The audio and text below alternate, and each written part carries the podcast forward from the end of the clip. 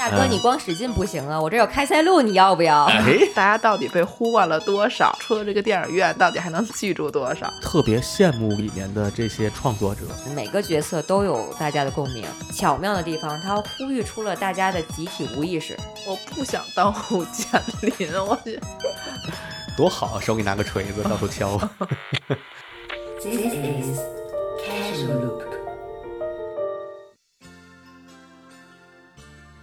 Hello，大大家好，我们们是开塞露。大家好，我是苏放。我是帕。我是裴军，今天我们又要聊一些电影，聊一些电影，聊哪些电影？聊一个电影，大家最近比较热门的一个喜剧电影。哎，年会不能停，嗯，怎么突然间一个对视？里面有一句话是：“大哥，嗯你光使劲不行啊！我这有开塞露，你要不要哎，对，看到那个时候，突然想到咱们，咱们应该置入一下。？”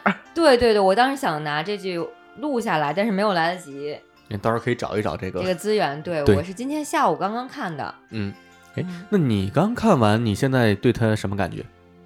怎么评价？嗯，因为你们都跟我说好看，哎，所以我期待值还蛮高的。我想一想啊，我觉得它比我想象中的炸裂还差一些，嗯没有我想象中的那么好吧，就预期有点高。但是我觉得它是一个合格的电影，合格的呃元旦档、春节档的一个喜剧电影。横比吧，就是如果说拿它和类似的开心麻花比，我觉得是更胜一筹。嘿嘿嘿嘿那你们呢？总体如果说评个分的话，你们能打几分？咱们仨现在一起开始想。我跟盼看的比较早，应该我想想我是什么时候看的？我应该看了已经得有，那我将近二十天了吧，三周之前看的对的。，我也差啊不多，是元旦过后嗯看的。可能我在看的时候，我稍微有那么一点点期待，因为看我的朋友圈里啊，有很多朋友分享，然后因为毕竟有好多人有过几面之缘吧，也算是认识啊，人家可能不认识我们，完了就挺激动的，就熟人演的呗。哎哎，完了。所以说我会带着有那么一点点的好奇，期待倒是没那么高。在这种状态下看完，我个人感觉，如果是十分的话，我能打到八点七。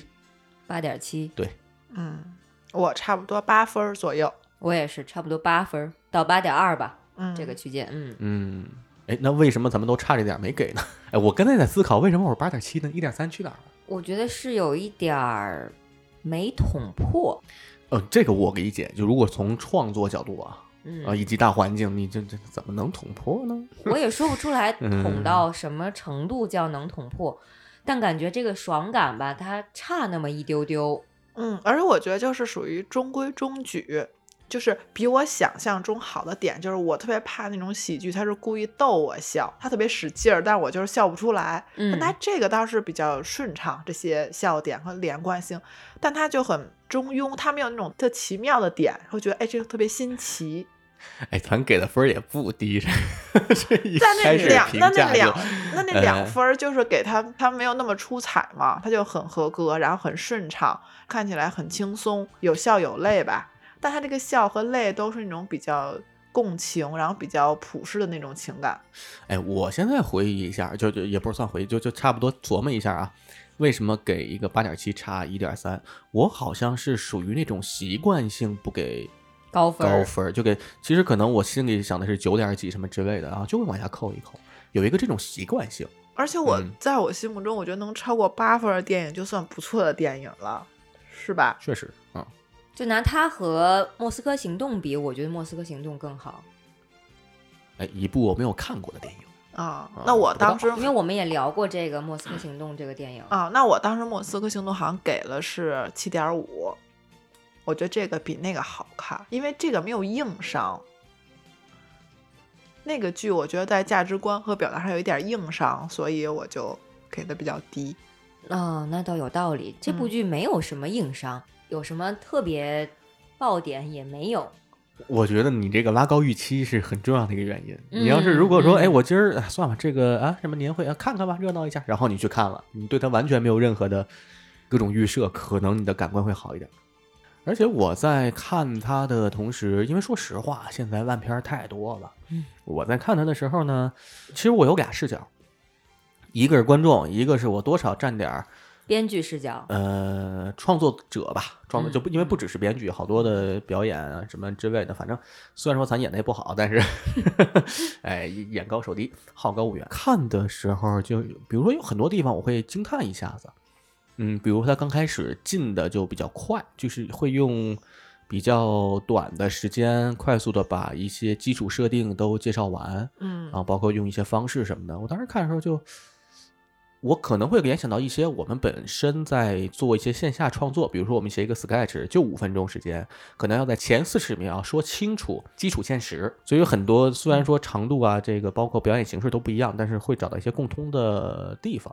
我在看的时候可能会带点这种东西，所以你是肯定态度，我是肯定的，我嗯觉得很不错。越往后看越，他的几个人物也都是很立得住的，而且我非常非常的觉得这个就特别好的地方，就属于他的共鸣。嗯，对，在我们这个创作里，就叫做又强烈又广泛的共鸣。从结构上，我感觉就是，呃，男主叫什么来着？胡建林林，嗯在胡建林呃一次又一次的升职的这个过程中，因为他第一次是白客演的 HR 叫马克，他来告知他的收入是四十万，然后后来就是他的老板 HR 部的总监告诉他你 Peter，对对 Peter 说你多少多少万多少万，最后到了一百多万。嗯那个时候我觉得他那个一番又一番的叠加，嗯是嗯比较符合观众的口味的。按你来说，一开始他的进入规定情境比较快，他大概在前很少的一个时间段内就交代了时间、地点、人物和事件，但是大家会期待那后面会不会冗长？嗯哼其实，在那几次的一番儿一番儿的时候，我当时感觉还好，就它这个节奏控制的还不错。嗯到后来又有一个大爆点，那可能它也是在缓慢叙事的过程中增加了一些前进性，就感觉还可以吧。对，因为现在的喜剧，你肯定知道它的结局大概是什么样子的，嗯对吧？但你有一个预设的结局了，但这过程中确实，我觉得不枯燥。它每个环节设置跟着他的那个情绪往下走，知道那个结局，就有一种你知道结局是什么样，但你想看他到底怎么把怎么演到那个结局的。对，它其实是会在剧情里放入很多 sketch 的节奏。嗯，就是像你刚才说那个三番儿它的年薪等等之类的，在我们这个做 sketch 里叫游戏升级，就是可能你你已经猜到那个方向了嗯，啊，就你知道他要干这个事儿，但是你可能没有猜到他能干到这个程度，他能这么干这个事儿，就是嗯在这个呃所谓的一个大游戏里，然后放进什么大三番啊、小三番啊、升级啊什么的，是这样。嗯啊，所以它整个节奏会放得特别舒服，并且，嗯，怎么说呢？就我在看的时候，我其实特别羡慕里面的这些创作者，就是可能能分出一些神去倒推他们创牌，包括他们的每个小场景，呃，每个小场景是怎么确定的，是怎么。就是你能明显看出来，一个会议室，一帮人说：“我操，这他妈好玩！他们加一这个吧，他们加一那个吧。”就我能感觉出，或者就是我我纯粹猜测啊，猜测那个创牌环境，然后我就特别的，嗯，兴奋向往啊，对，嗯，因为他这里边除了传统编剧之外，他有很多脱口秀的演员嘛，喜剧嗯演员。我觉得他们除了表演之外，肯定也加入入了一些创作环节。嗯，嗯而且不得不说，说一点儿小题外话，我在当时看这个电影之前，就在前面几天，刚刚去了另外一个城市，跟一帮呵呵 就是沟通有点有点不太舒服的那个那个朋友们，尝试做一些东西。哎呀，就就当时感觉，哎呀，怎么好像什么东西都不太顺。再看到他们这个电影《年会不能停》这个电影最终呈现出的感觉就，哎，就非常就真好。他们那个创作环境，就当时是我自己内心可能会存在这个心理。嗯，让你觉得特别期待这样的团队做东西的时候，还是符合你嗯的感觉。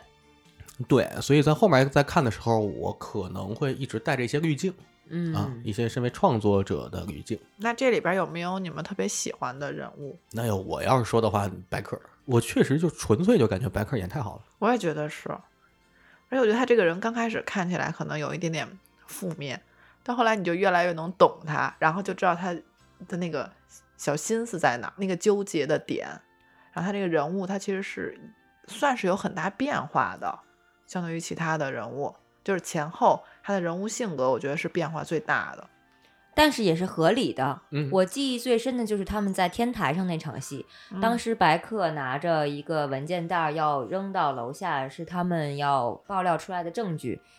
他在那儿，大概的意思就是我也是上有老下有小的，你把这事儿捅出去之后，我咋办呀？我就是一俗人，我就想干我自己的事儿。嗯但就在那么一个小小的一个类似独木桥的状态下，他突然心态有转变。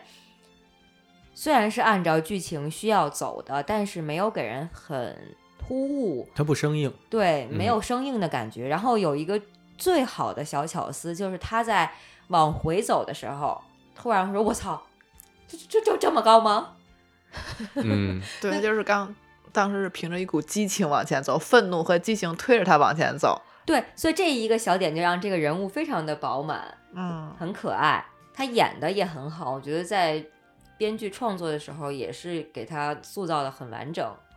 嗯，这个角色应该是共鸣最大的吧，我猜。其实每个嗯人、每个角色都有大家的共鸣。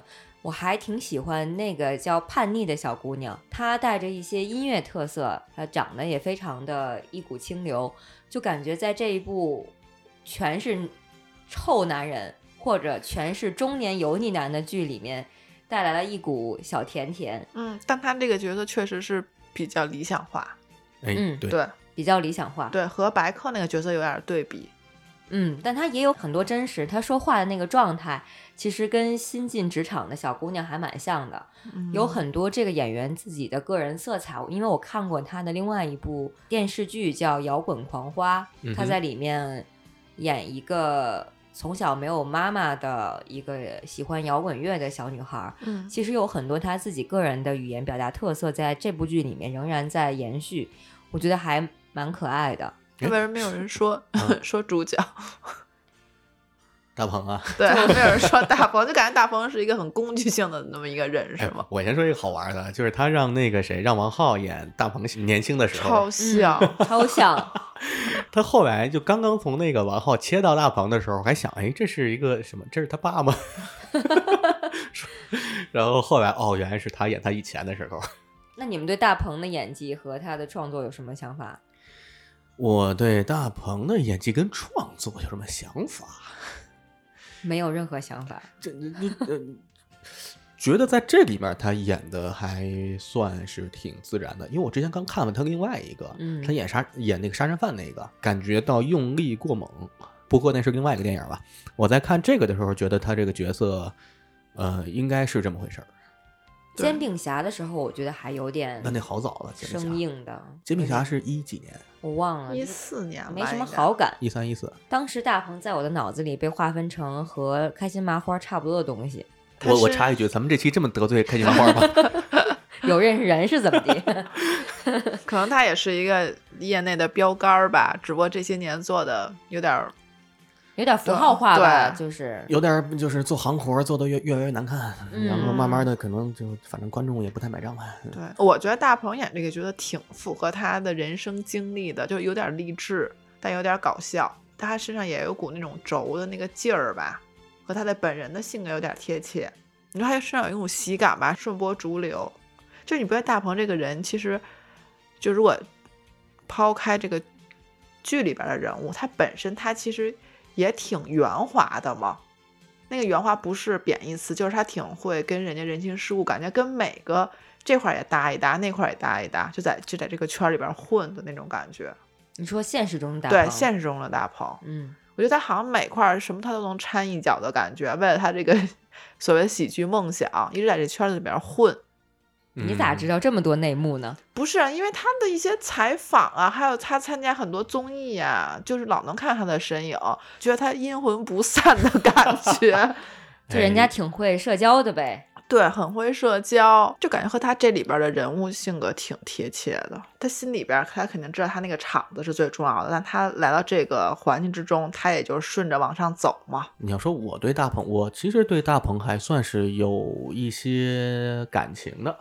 我在最早最早上班的时候，一一年那时候摸鱼，就就上班摸鱼，然后就看大鹏嘚不嘚什么的，在嗯搜狐视频上，那时候特别早。后来他慢慢的开始做屌丝男士，从第一季，然后开始第二季、第三季做了好多季。我后来就是你刚刚提到煎饼侠嘛，煎饼侠我也看了，看了之后我倒没觉得怎么着，我觉得那反正就是玩儿吧，就一帮人在那玩儿，做一个好像也是贺岁档还是什么档吧，那个时候就就就是傻开心的一电影呗。对，啊那个时候好像什么嗯泰囧那一系列都出来了，这种喜剧、喜剧片。对对对对对，应该是中间就几乎就没怎么关注他了。嗯，然后后来他拍缝纫机乐队，哦，然后那个电影我也挺喜欢的。再到前不久，在我看这个年会之前，我突然翻到了他很早很早之前写的那本书。他有一本书叫《在难搞的日子里笑出声来》，就是他写了很多他当时在搜狐啊做什么屌丝男士的一些背景故事吧。嗯我就在书店里翻了一点儿，正好翻到其中一页，就是他们当时在做屌丝男士，然后屌丝男士上线的时候，他们团队之间列了一个 flag，说如果播放到达多少多少，咱们团队就出去裸奔。他就非常细腻的写了当时他们投放播放量达到了一定时候。到了那个裸奔那个量之后，他心里想说我们奔不奔？说要不然这事儿就算了吧，怎么怎么地。然后突然间他们群里就有人发言说怎么着奔不？然后他就想了想说奔，然后他们就就就去裸奔了。啊，那我、啊我岔开话题，这个裸奔对你们男生是不是一件很重要的事儿？我感觉很多团体，什么乐队呀、然后啊小组织，只要达到一个目标，大家都是裸奔。就是你们有这个特殊情怀吗？呃我都不不知道，就是大家干一件非常出格的，反正就是团队之间的那种。你要说我，我我会觉得，如果我要真达成一什么事儿，跟我的小伙伴们，如果我的团队或者我参与的团队是一个可以一块儿去裸奔的团队，那跟普通团队肯定不一样嗯啊，会有一股那种感觉啊，什么一块儿扛过枪，一块儿坐过牢，什么那那种，一块儿裸过奔，一啊块儿出过糗，哎。啊，对，我看那本书的地方，他就写说奔不奔，然后最后说奔，而且在那个年代吧，可能各种环境各种还比较宽松。我有印象，好像他们奔完之后发了一些照片，还是一些比较模糊的视频，也也真的奔了呃真奔了啊，真的奔了，然后也就传了上去，然后大家他那团队的人就很开心，嗯。我就突然间把这么多年，因为我看那本书应该也就去年二三年底的事儿，就把这么多年从一一年那时候最早看他做嘚不嘚，然后做那个屌丝男士，再到后边他开始拍电影，去年那个时候把他当时的一些背景故事看完之后，就觉得好像心里中的那个他在我心里那个形象，跟他以前某些我想象的状态就合在一块儿了。因为我现在也是在一个属于创作的团队中嘛，然后我就特别能理解他们创作的时候的很多心境，这感觉挺奇妙啊。但我不知道为什么他给我的感觉就，除了是一个喜剧人之外，他他内心特苦，不知道为什么会有这种感觉。我也有，啊，就是他不是那种 嗯。他不是一个特别轻松的这种人，然后他总是好像承载着什么梦想，或者是就是特别苦涩。因为这回他好像有采访我看，就说他觉得这十年一直被大家误解，觉得他在专业上特别不出彩什么的，他老拍烂片儿。他特别想用这个年会不能停证明一下自己是可以拍好看的喜剧片的。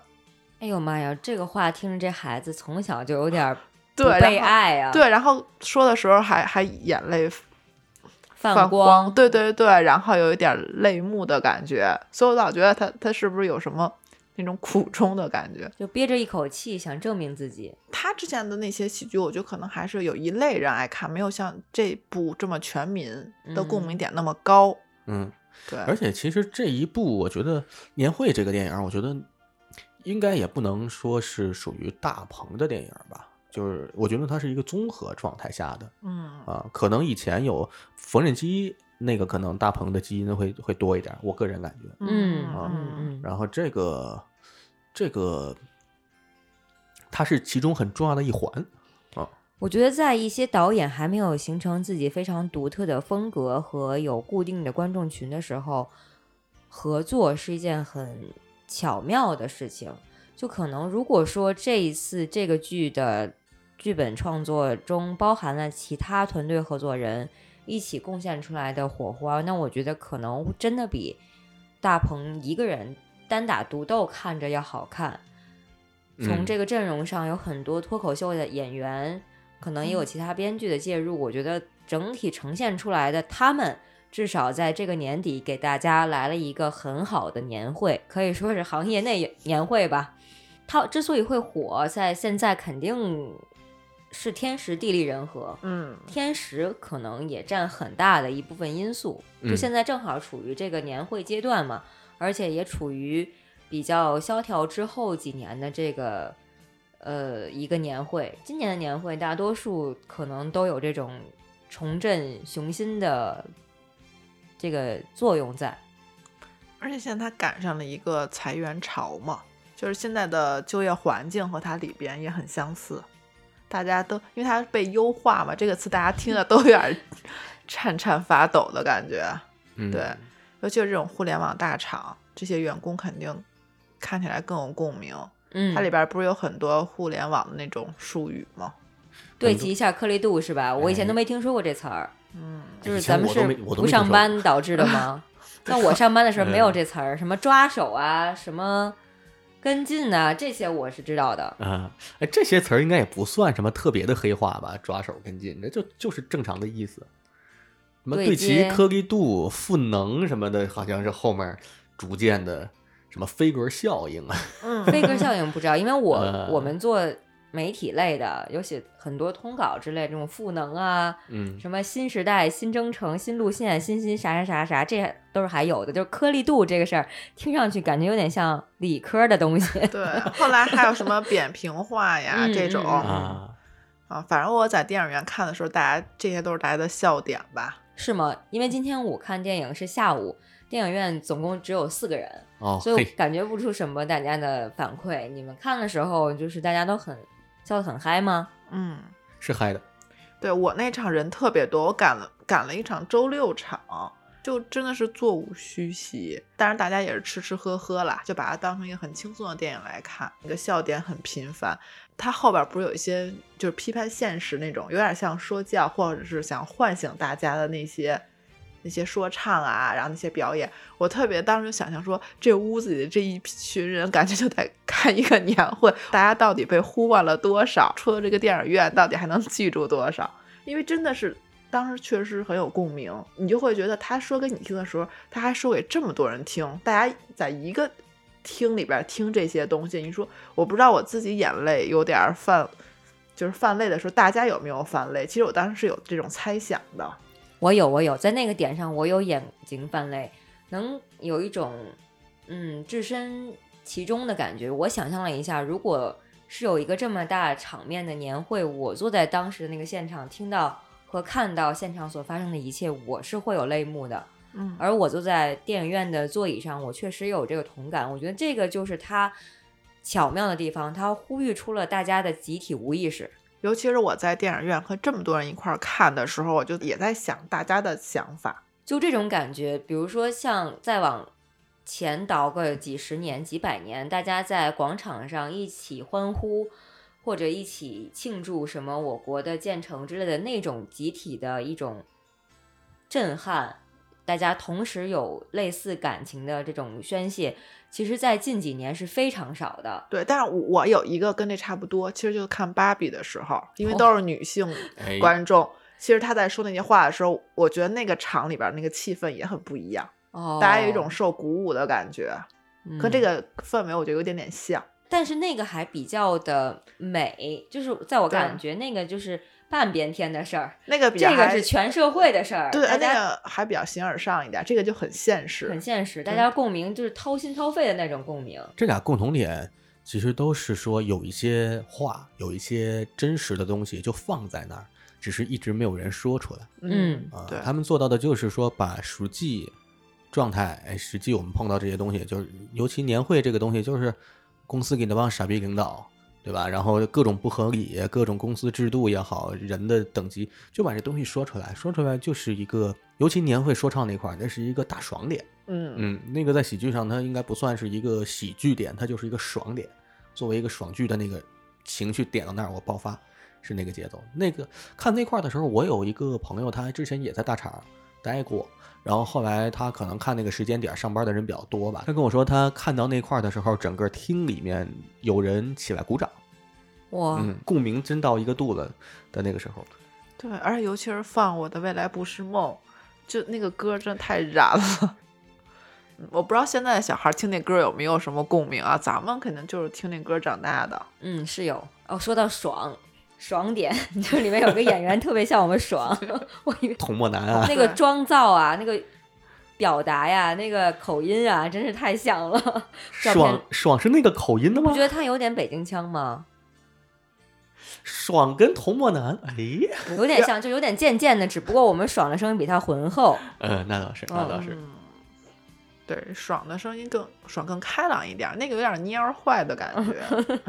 童漠男呐，但是他太像我第一次在我和爽的职场里见到爽的那一天的样子了。他戴了一个那样的眼镜，穿了一个那样的西装，你知道吧？梳了那个头发，还有那个痣，我我那才叫爷青回。我突然就把我瞬间拉回了十年前跟他同抢的那个职场里。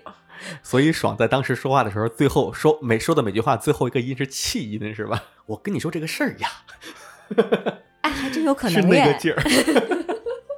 咱们就趁他不在的时候说他坏话。哎，童漠男也是一个我特别喜欢的一个单口演员。嗯，最早最早，我刚开始听线下单口的时候，还经常听他的演出嗯啊、北京的这些开放麦呀，在东四也好，在哪儿也好，包括他之前在单立人儿参加单立人儿比赛，然后后来去效果。说个题外话，我之前应该是去年看什么档还是前年《深海》那部电影，《深海》里面那个男主角儿，你觉得很像他是吧特像童漠男。哦，啊因为深海那个电影我非常了解，他是啊我非常熟悉的一个配音导演的作品，啊，我对那里面的角色都还挺了解的。你乍一说，真的他俩还能贴上。嗯嗯，而且我当时后面，哎，怎么聊深海去了？对，说歪就歪。我到后面看深海，就受感动的时候，就觉得，嗯，最后那个，就我带入的是那个男主角的那个身份，然后啊，被感动的够呛，嗯哦，哭了。啊，那差不多。就很多人会带入到小那个女主角嘛，小女孩身上，嗯嗯也也很对。然后我带带入的是另外一个，我觉得，哎，我也可能如果真的极端，就就有我的影子在里头。好说回年会，要不咱们再来讲讲自己的年会经历？嘿，那我上礼拜刚开过一个 那你说说，那你说说，没有，就体制内的年会嘛，弄得红红火火，还有现场恍恍惚惚嘛？对，还有那个现场舞龙啊，然后大家组织的节目都非常主流啊，啊，然后一般都是唱歌、唱歌类的、街舞类的，领导讲话。嘿，领导讲话那稿子也是你写的？大领导写完，然后我们这种小干活的改，我们干活改完再往上一级一级的改。最重要，其实大家还是比较喜欢抽奖环节，其他的就没有什么，就是为了凑个热闹，然后拍个照。那一天还好，不是周六周日办，是周五的下午，大家就有一种办完了然后就放假的感觉，嗯，还挺合适的。其他，我之前在别的单位也参加过年会，觉得我觉得私企的年会比较有意思，它可能会有个主题，或者是它会让你对应主题，然后穿什么衣服。就大家嗯可能会穿的像礼服一样啊，走个红地毯，然后签个字啊，这种就大家会有更有参与感。当然不喜欢这一套的人就会觉得没必要啊，你表演的节目可能更年轻化一些，而且当时比较有集体荣誉感，因为你不同的团队它其实是一个代表，一个项目组或者一个团队的代表，然后可能每个团队之间关系其实更亲密，比这种体制内的，我觉得更有集体感一些。因为我的角度就是我的工作性质，常年我都是在年会上忙的那个人，从哦年会筹备到年会产生结结束，整整全套我都是在那儿跑来跑去的那种人。有一年我参加北京大学图书馆的年会，那是我第一次踏踏实实的坐在那里，什么都不用干。哇塞，当时我有点要哭，我我我终于可以坐在年会的椅子上了，那你不觉得无聊吗？不干活就行嘛。啊、这完你们俩是这，你们俩是，我宁愿我宁愿干点活儿，有的时候，要不然坐那会儿超无聊。因为压力，我是一个哎就压力超大，干活超累，就是啊，大大小小的年会啊，从筹办各种角度都待过。坐在那儿的时候，其实就是大家，我在看到真的现场红红火火、恍恍惚惚的各个领导们也在那儿讲话，各个部门在表演节目的时候，就觉得，哎，就这么回事儿。当我换一个角度，终于坐在下面的时候看的时候，就觉得，嗯，其实你费多大劲呈现出来的东西，这个年会在观众的眼里、企业员工的眼里就是那么回事儿，就对都是一个样劳民伤财。我觉得不在节假日办就是一个 很大的福利了，对能占用半天上班时间，顺便抽个奖，就这两点。我们那时候参加年会是，就我还在上班的时候啊，也十年十多年前，呃，我们会把年终奖放在年会最后的环节发，哦，所以说大家都会非常期待年会，就是呃哦年终奖一会直接发现金，直接报数是吗？呃，不报，就是每个人有个信封，写自己名字，然后里面就我们年终奖就是多一个月薪水，每个人不一样，有几千块钱的，有更多的之类的。那个时候，那应该是我唯一参加的一次年会。从那次年会参加完之后，过了不久就辞职了。辞职之后呢，就就干别的去了。当时我是年会的主持哟，啊、感觉是很被重视的一个岗位。而且我在上面，就是你我。真的，他发现是一个好像有好多东西是注定的。我第一次在台上表演喜剧节目，就是在那次年会。哟，啊、我跟我们同部门的一个小哥，海南小哥，现在那海南小哥也是也是人到中年，然后 回到海南。我当时跟他写了一个相声，就我写的，就我们俩说还背词儿还要说，结果他他妈一句词儿不背，照着稿子念的是吧？没有，就是基本上那个那场相声就他没说话，就他就嗯啊嗯，可不是嘛，要不咋地。哎哎，您说对了，完了，就那么经历了一场，那个其实就是就是怕你刚才说的那种私企的年会，嗯一共公司大概三四十人，包了一个小地儿，整了几个环节。实际实际你要这么看起来还都挺初级的，因为都是一些小的游戏，小的有点像联欢会嗯啊、对那种，反而。你要跟现在很多那种形式主义的比起来的话，当时我参加的那个公司年会还是挺真诚的，啊，而且抽奖啊、发年终奖啊，大家还有钱拿，就很开心。对啊，为什么会变味儿啊？小的时候咱们参加联欢会特别开心，啊，当然是上嗯班和小时候是不一样的，但他这个目的开始不就是为大家聚在一起开开心心的吗？现在的目的变了，对，现在目的现在现在的目的有很多那种让人吐槽的地方是，他是领导的目的。领导说年终了，哎，大家攒一团儿给我表演表演节目，我把你们当猴儿耍一耍，让我开心一下。对，但是我也 参加过那种年会，就是抽奖环节嘛。可能如果今年企业的效益效益比较好，他可能抽十个人，比如五百块钱或多少钱，下边会有起哄的，领导就是多抽。其实我感觉挺考验领导的情商的，就领导又不想多抽，但又怎么能下得来台？怎么能大家就是不能扫兴？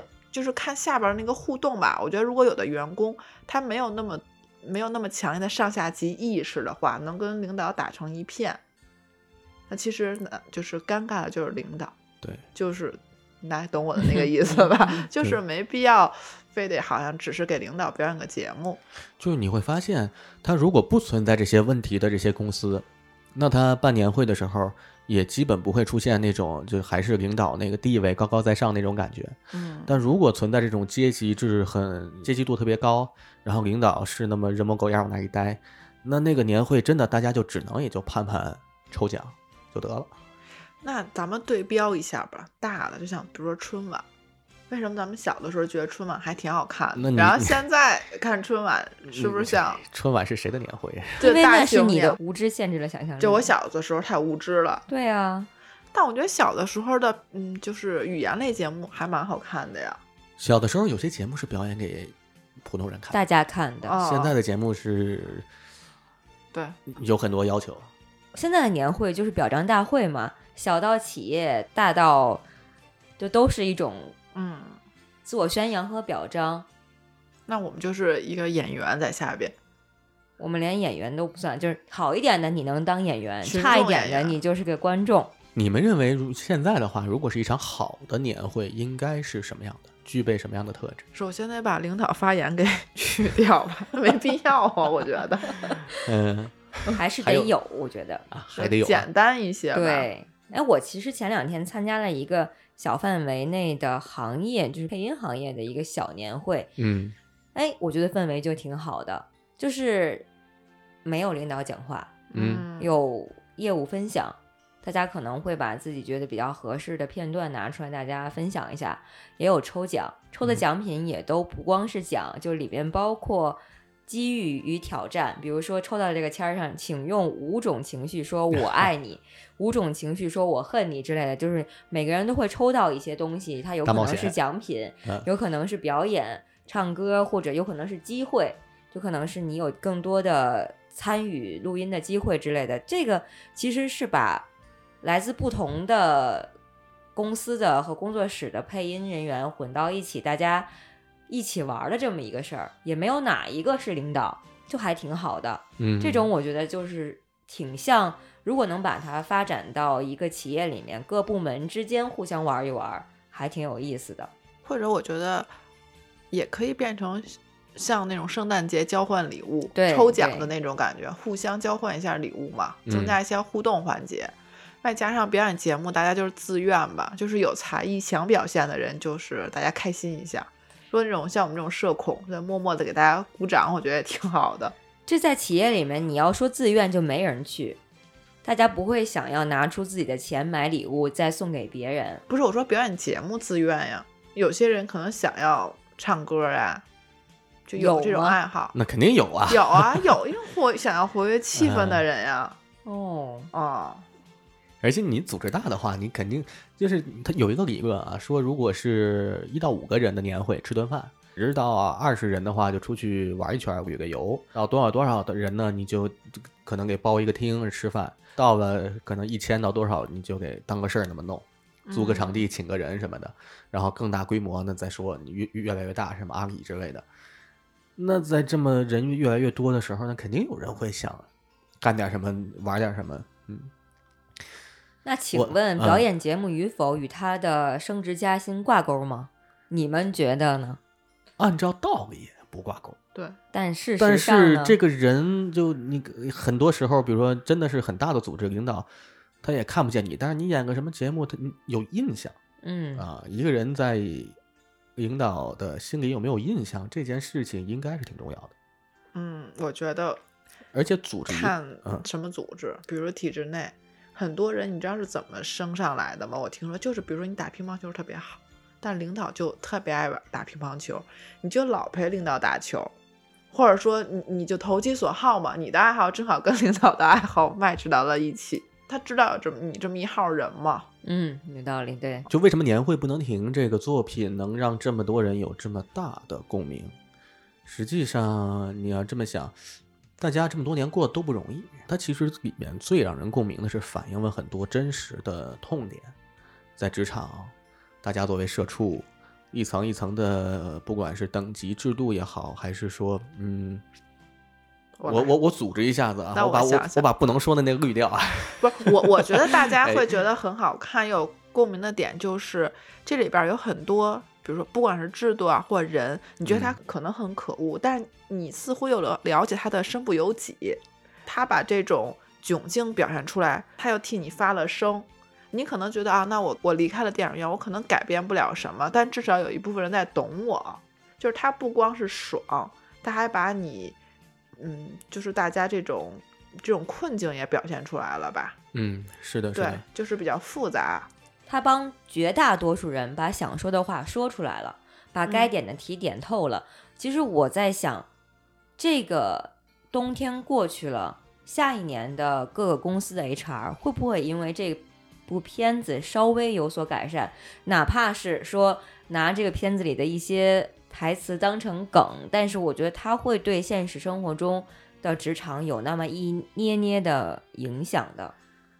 怎么说呢？嗯，我觉得影看状态。对，我觉得你这有点儿状态不会大，不是说会改善啊之类，但是它起码是可以影响到的，会有讨论的。改变，我觉得有点太理想。但至少，比如说，咱俩都看过这个年会不能停，咱俩可能会根据里边儿有一些点会心一笑，或者蔫儿笑一下，哎，知道这个大概是什么情况。嗯，对，顶多是这个吧。作为 HR 肯定得看这个剧吧？其实把这个归到 HR，我不知道它准不准确。它 HR 的气质实际是这个公司的整体状态嗯啊。就比如说，因为好多人也说年会有很多地方啊，就觉得可能还不够过瘾，或者觉得好像呃到最后是鸡汤。因为毕竟最后的结尾，这个大 boss 是一好人，嗯，然后还是以一个自上而下的那个解决。但是现实中呢，就最大的老板也也那样，这是很多的就真实世界中的状态。这公司就是从上到下，哎，有这么一套规章制度，大家就跟外部的很多规则一样，就尤其比如说东亚规则，都是属于向上负责。就是每一件事都会有一个追责，你得把这个责任撇清，不能担在自己身上。当然，这个事儿到底做怎么样呢？其实，呃，作为各个层级的话，不好说有没有人真正的在干事儿，还是说我只是为了担这个责我去干这个事儿。所以很多事情运行到基层就会变形，在这种变形的过程中，那些真正干事儿的人就极其的难受。这有很多痛点都是放在这儿的。我会感觉这个电影打通的是他把这种制度之恶给说出来了。其实你仔细想，这里面的人，我个人感觉，哪怕是里面他塑造了一些人，一些呃为了裁员呀、为了干嘛他干了一些坏事的人，但实际上，我个人感觉没有几个真正意义上的坏人。嗯，我觉得大家就都是被困在这个系统内或困在这个体制内的人，就是大家都是不得已为了自保嘛，嗯在这个制度内。对，而且这个电影其实你要往外延伸的话，我个人特别喜欢这个电影的一个原因，以及我感觉大家有这么多共鸣的原因，实际上你要琢磨琢磨，他写的并不单单是职场，我我会觉得是创作者创作到这个份儿上就已经差不多的一个点，至少在目前的环境上，嗯，那很多事情都是那个样子。那作为一个，就是他对你有权利，但他不想对你有责任的时候所展现出的那些事儿。然后这些责任你们就底层自己互相搞去吧，搞来搞去，反正就会出现各种各种各样扭曲的或者不舒服的状态。对，它虽然嗯是一个大厂的这么一个职场，但其实每个人都能带入自己，不光是职场，你可能生活，遭遇对这些嗯遭遇，就它是随处可见的，或者你在这么一个社会背景之下，它的其实这种这种风气，它肯定是渗透在各个层面上的。嗯嗯，对，嗯然后所以它里边讲的东西，你就觉得在哪儿都能遇到这种情况，对，或者这些人，你就会觉得啊，我身边就是有这些人，他不不光是你的领导，他可能也是你的父亲戚、父亲，反正各个方面能制衡你的人，那可能都是这样的。嗯在你们说的时候，我就在想，像这部剧里面这个胡建林，他这样一个迷迷糊糊被调错的这样一个职位，什么也不会干就来了，他还能活得好，活得挺好，活得特别好，最后成了小英雄，这种。就好像我觉得他是有点，我霎时想不出来，我这个语文素养有限，怕你帮我想一想，就是有没有在哪一个重要的作品里面有类似的人物，或者比如像《阿甘正传》，就是这种，他有一点这个小小傻子当成大英雄这么一个社会现状的反应。你想，如果把这两个故事横向来看，它有点跟《阿甘正传》有点类似，也不知道在中国的哪一个文学作品中也有类似的感觉。其实我觉得他就是在这个现代的这个社会上，需要有这么一个作品，这个时代的人物，可能每个时代都有这样类似的人物，但他在这个时代，现在我们呃这两三年之后的职场现状，面临裁员的时候，出现了这样的一个角色，很有时代的代表性，所以他火了。嗯，我现在暂时想不起来，但我在想胡建林这个角色，他后来是有自觉反省的。但他刚开始的时候，他真是纯着自己比较朴实的想法，误入了一个跟他就是很格格不入的一个环境之中。他不是刻意造成的这种戏剧效果嘛？他不是有意为之，而是他的无知造成了这些嗯嗯，这些效果。对啊，那这个其实就不是他个人的问题，就说明整个制度的可笑嘛。是啊，啊能让这样的人活得很好。对，这个在剧情里是设置了一个外来闯入的这么一个人，嗯正式推进剧情的时候，他显得没那么突兀的，在情节上没那么突兀一个点，还是因为这个胡建林他干的每件事儿都符合当下那一波势力的利益，嗯，所以才会嗯越推越高吧。他其实我个人最喜欢的第一个笑点是白客第一次跟这个大鹏见面的时候，他该握手。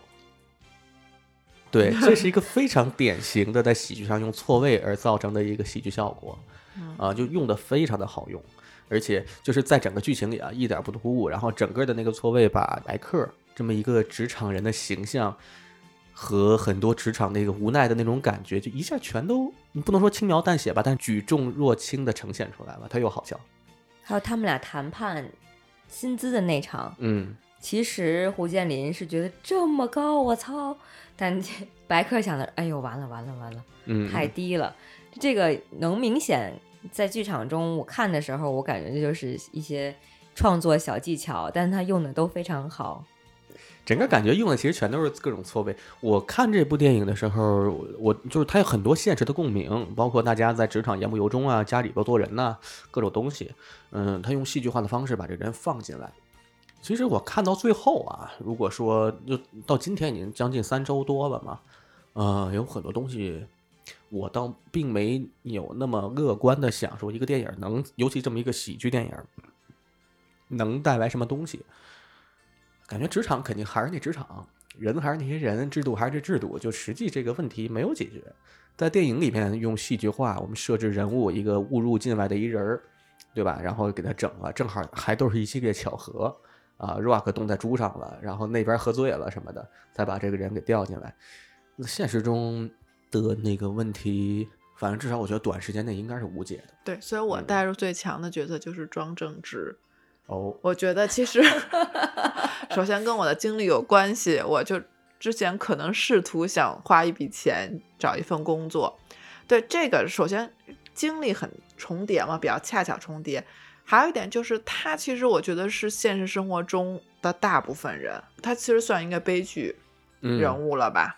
我在前期特别同情他对，啊，当然，对我也是前期非常同情他，而且就说你说他有自己的贪婪、愚昧各个方面，但他其实就代表了很大部分小市民想要为自己的家庭或者想要为自己的前途谋一份力，花了自己毕生的心血。嗯。对，然后我就觉得你说这个喜剧不能改变什么职场，但是是不是能让这些想要往上爬的人稍微认清那么一点点？花了钱也不一定能怎么样，因为我们就是一个真正小小的螺丝钉。你以为自己会花了钱能进入一个啊，你是主流社会？我是这么想的，因为我觉得大部分人都不是胡胡建林，大部分人都是装正直。哎，我跟你那个相反一下子啊，我是觉得这世界花钱是有用的，到最后还是花钱的人有用，因为就是这规则。电影里边用戏剧化把人都混了，现实中你花钱你就上去了。对，我也觉得是，啊现实中大部分人都是装正直嘛，嗯，然后想要用花钱的这个，但是就是如果大家稍微少花点钱，是不是它上边儿就是你供需改变一下，然后上边儿就是能稍微松动一点吗？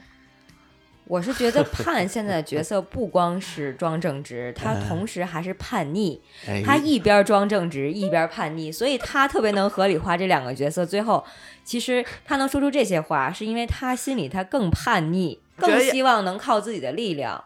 对我就是试图想当装正直，但是突然间打醒了我，然后呢当不了，我就想呼吁一下大家。他其实发现他的根儿上还是个叛逆，还哎是，个 penny，他他当不成庄正直。所以你这个有花不花钱这件事情说给他听，等于没用。最后他可能结果就是他去酒吧唱歌了。哎，但我觉得叛逆那个角色又太理想化了，叛逆那个角色，就是他其实真的是在里边嗯受，呃通俗一点是受力最少的一个角色，因为他最后跳脱出来这个嗯，这个你说的是受获益最获益最少的，对获嗯益最小，因为毕竟那个白客的角色他也升职了嘛，胡建林他也最后当了一个副厂长，我说个我个人的理解啊，他不见得有那啥。嗯，我觉得叛逆就是他其实是导演最后留的一个，就不管是不是创作者留的一个吧，我就当他是了。